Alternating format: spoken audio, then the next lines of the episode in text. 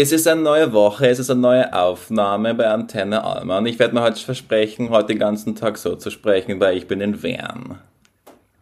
Das ist schön. Dann gehe ich gleich nach Hause, weil das kann ich nicht aushalten. Ich finde es wirklich anstrengend. Ich glaube, ich habe sogar in irgendeinem Podcast mal gesagt, ich finde den Wiener Akzent so anstrengend. Oh, ich liebe den Wiener Akzent.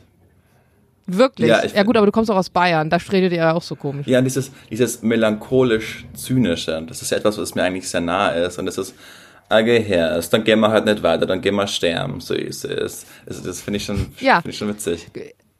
Das ist ein guter Input, den du da gerade lieferst. Ich sitze gerade immer noch, wenn ihr das hört, äh, dann, dann ist es Montag, dann sitze ich vielleicht schon im Flieger, aber ich sitze jetzt gerade immer noch in Südafrika.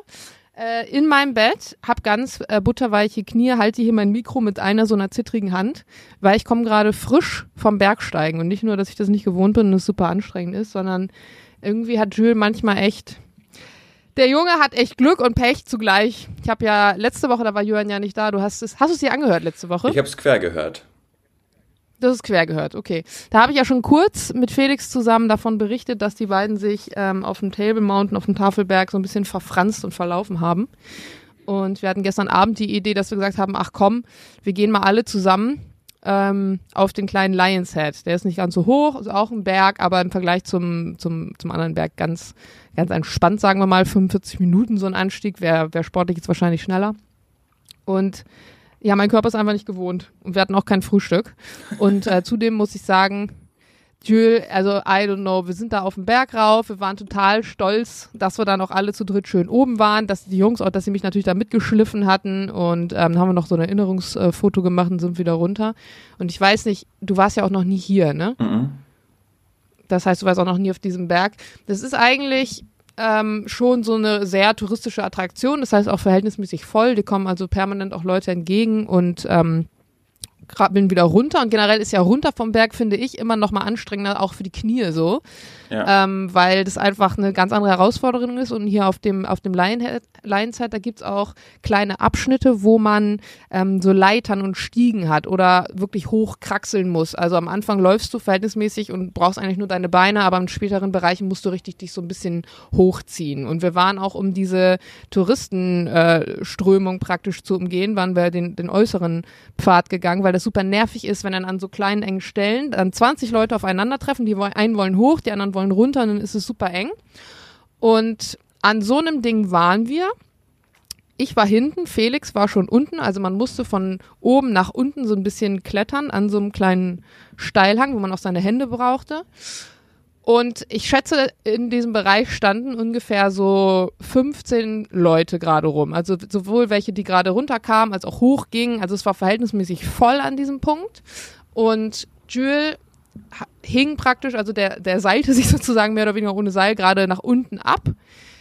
Und ich stehe noch oben und warte, dass er runtergeht, damit ich hinterhergehen kann. Und ich sehe einfach nur aus dem Augenwinkel, wie dieser Riesenstein, also ich meine, das ist ja ein Berg, dieser Riesenstein, an dem er sich festhält, so einen Riss bekommt. Gott. Und natürlich, das geht ja super schnell, aber ich sehe diesen Riss und denke mir nur so, das sollte nicht so sein. Und das ist wie im Film.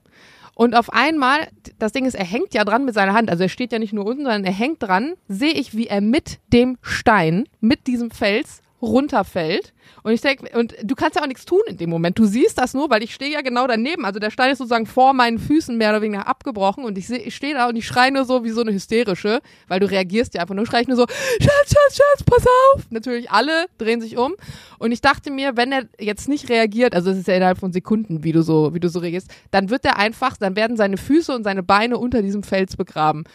Und in dem Moment wirklich, mir sind so tausend Szenarien durch den Kopf gegangen, wir da oben im Berg, was passiert, bla bla. Aber zum Glück, muss man sagen, ist Julia jemand, der recht, recht sportlich ist und auch viel Reaktion hat. Das heißt, ich, ich weiß nicht, wie er es gemacht hat, aber er hat irgendwie mit seinen Armen diesen Fels so von sich versucht wegzudrücken, während er so mit ihm runterrauschte. Und Ende vom Lied war jetzt, dass nur seine Arme aufgerissen sind, aber nicht seine Füße zertrümmert. Aber wäre dieser Stein auf seinen Füßen gelandet, ich weiß nicht, ob der jemals wieder hätte gehen können. Und danach gehen dir ja tausend Sachen durch den Kopf. Was wäre gewesen, wenn ich da gewesen wäre? Dann ein kleiner Junge stand da zum Beispiel neben ihm, ne? Der Kleine meinte dann so die ganze Zeit, he saved my life, he saved my life. Also ich glaube nicht, dass es so war. Aber das Ding ist auch noch, dass das die ganz normale Hauptroute war, also ne, wo so viele Menschen gehen. Und ich habe noch so zehn Minuten vorher gesagt, krass, ich finde es echt heftig, wie glatt diese Steine sind, weil einfach so viele Touristen hier jeden Tag langlaufen. Und natürlich stehen da ja auch überall Schilder immer, ne? So von wegen, ah, wenn du bergsteigst, denk dran, es können jederzeit Felsen runterbrechen. Aber das denkst du ja nicht in dem Moment. Du denkst ja nicht, dass genau bei dir dieser, dieser Stein einfach nachgibt. Und danach, ich hatte so weiche Knie, auch jetzt noch, wenn ich drüber rede, weil ich mir die ganze Zeit denke, was hätte ich getan? Was hätte ich getan, wenn der einfach, weiß ich nicht, danach im Rollstuhl gesessen hätte oder whatever. Und dann gehe ich einmal mit auf diesen Berg, ein einziges Mal und sowas passiert. Und die Jungs dann so, ja, du bringst Unglück, wir nehmen dich nicht nochmal mit. Ich so, ja, danke. Also Gott. wirklich heftig. Ja. Wirklich heftig. Als ich dich angerufen habe, man, das hast du auch richtig gezittert und du bist immer noch im Eindruck dessen. Aber ich verstehe noch nicht ganz so genau, warum er da hing. Also warum hing er an der Wand?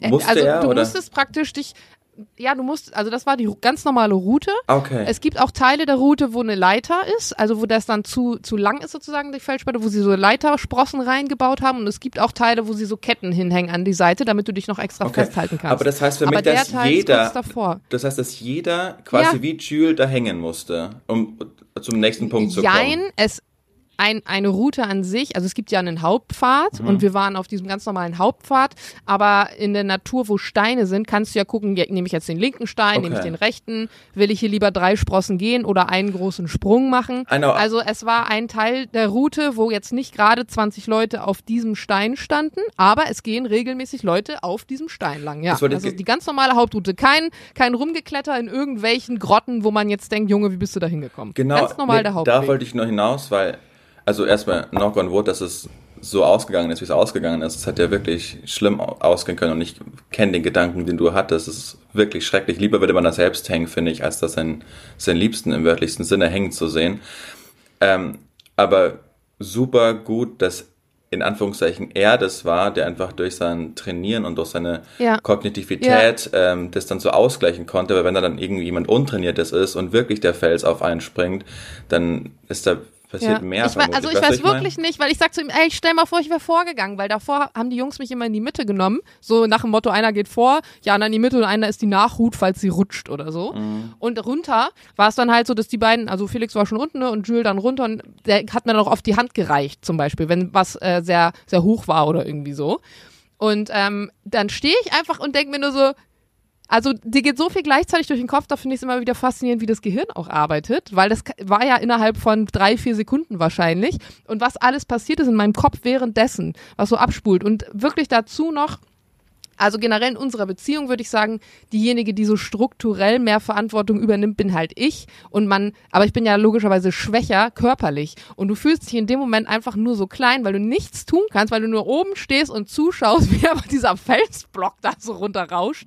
Also so im Verhältnis, der war jetzt auch nicht unfassbar riesig. Ne? Also ich schätze, der hatte so eine Länge von einem Meter. Aber trotzdem, wenn so ein Meter Steingeröll auf deinen Fuß rauscht, in einem Abstand von 1,50, Ja. ist nicht geil. Also jetzt im Nachhinein, egal, wir gingen gleich erstmal frühstücken, ich bin auch gerade erst reingekommen, also wir haben das hier alles perfekt getimt. Ich bin auch noch voll verschwitzt, wirklich, das ist das T-Shirt, mit dem ich gerade vom Berg komme. Und ich kann nur sagen, die sind ja vor drei Tagen auf diesem anderen Pfad gewesen und da hätte halt auch total viel passieren können. Aber es kann halt auch einfach so passieren und das ist so dieses Ding, was heißt in alltäglichen Situationen, aber es ist ein ganz normaler Wanderweg, wo auch Leute hochgehen, die jetzt nicht fit sind oder so, ne? Es kann halt einfach random überall im Alltag einfach passieren. Und das meine ich manchmal, wenn ich dann sage, ach, schätzt jeden Tag und you never know what happens, weil vielleicht wäre das jetzt so eine Story gewesen, die dann in der Zeitung landet, warum dann einer, weiß ich nicht, zertrümmerte Füße hat und im Rollstuhl sitzt und dann ändert sich dein Leben von heute auf morgen. Kann ja alles passieren, weiß man nicht. Das kann alles passieren. Sieh die Story, die ich über diesen Anwalt, weißt du, erzählt habe, äh, mit dem Ja, in der Gartenparty. Aber das heißt, wie viele Sterne auf TripAdvisor würdest du jetzt dem Berg geben, Jana? Ja, also dreieinhalb von fünf ist schon okay. Okay. Also sie hatten unten einen Kaffeestand, das war gut. Mit gutem mit Kaffee? die ersten Meter Was, was, was das witzig wäre, wenn die, Ja. wenn die einfach in Südafrika so Chibo verkaufen würden. Ja. Aber die haben extrem lange gebraucht. 20 Minuten habe ich auf meinen Kaffee gewartet. Also war schon krass. Ah ja, siehst du. Okay, Ah. dann will ich, äh, nicht, dass wir jetzt wieder so ein, mit so einem Negativ, oder nicht negativ, ist eigentlich eine Ode an das Leben gerade gesungen, dass es so gut gegangen ist, aber äh, vielleicht bin ich late to the party. Aber sagt ja Chico aus Dortmund was? Jana. So, du warst gerade ganz kurz weg. Ich habe nur negativ verstanden. Sag's nochmal, Okay. den letzten Teil. Vielleicht bin ich late to the party, aber sagt dir Chico Ja. aus Dortmund was? Äh, warte mal, ist das so ein Reality-Heinsel? Chico aus Dortmund habe ich diese Woche erst kennengelernt, bei mir, also nicht bei mir in der Sendung, aber ich habe ihn thematisch erst zum ersten Mal so richtig gefunden. Und Chico aus Dortmund hat quasi 9 Millionen Euro im Lotto gewonnen und sieht es jetzt auch als seine intellektuelle Eigenleistung Warte an. mal, ist das der, der immer wieder äh, Lotto spielt jetzt auch? Nee, der hat gewonnen. Der hat fast, der hat 9 Millionen Euro im Lotto gewonnen.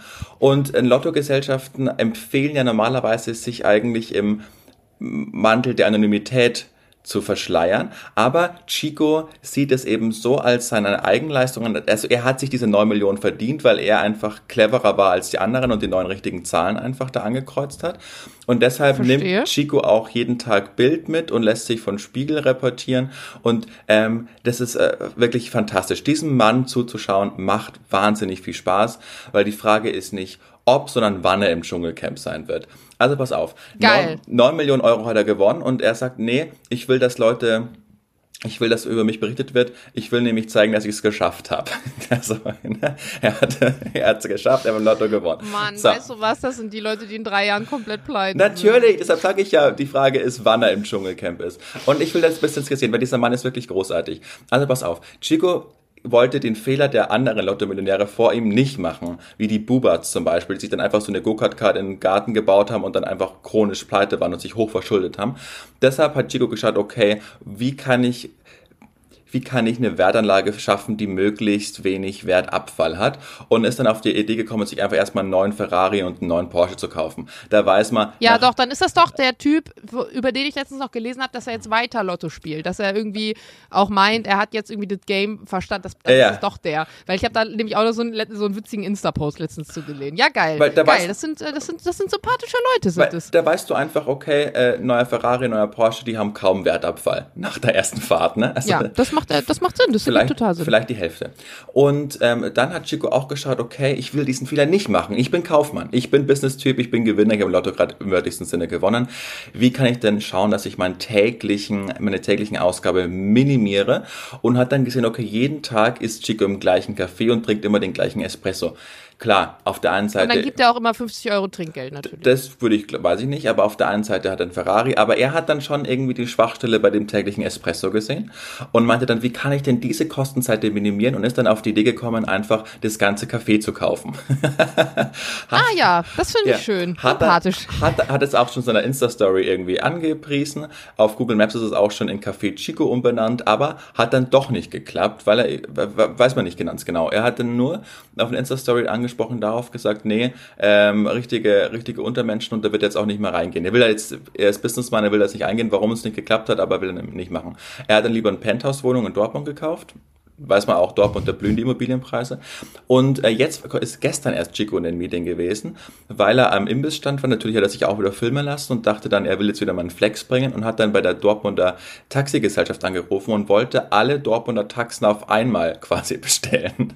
Und hat es dann auch groß angekündigt. Und was meint- wollte er transportieren? und äh, weiß ich nicht, aber er, er hat sich angestellt, hallo, ist Chico, ich bin ein neu, neuer Lotto-Millionär aus, oder ne, ich bin ein neuer Millionär aus Dortmund, ich habe jetzt Geld ohne, äh, ohne Ende, ich will alle Taxen auf einmal bestellen, ist das möglich?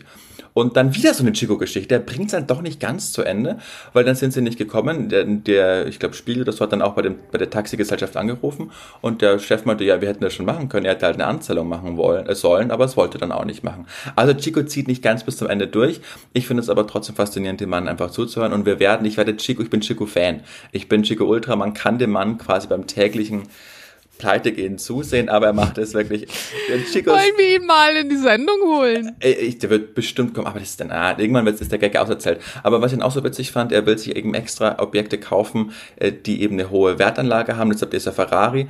Und dann hat ihn der Spiegelreporter auch gefragt, naja, will er, also wie will er es denn schaffen, dass der Ferrari an Wert gewinnt? Weil eigentlich verlieren die ja sofort, äh, wenn die nicht mehr neu Er will ihn sind. lackieren. Genau. Und dann hat er nur so Augenzwinkern gesagt, naja, also das war jetzt auch nicht so ganz genau, aber er hat denn das Auto jetzt nicht gekauft, um nicht drin zu rauchen.